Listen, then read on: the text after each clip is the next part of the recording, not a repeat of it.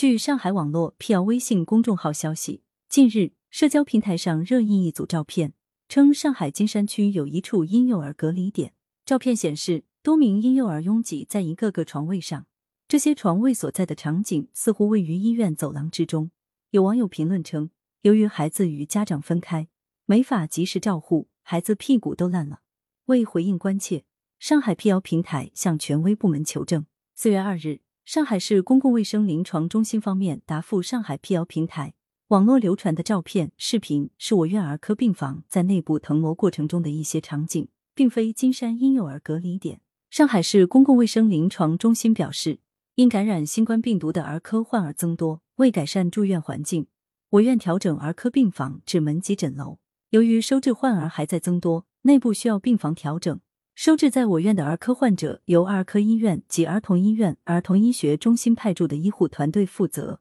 患儿的医疗诊治和生活照料是有保证的。目前已组织增派儿科医护队伍，并进一步调整儿科病房，优化收治流程，改善病房管理，加强与患儿家长联系沟通，更好的做好儿科患者救治工作。感谢收听羊城晚报广东头条。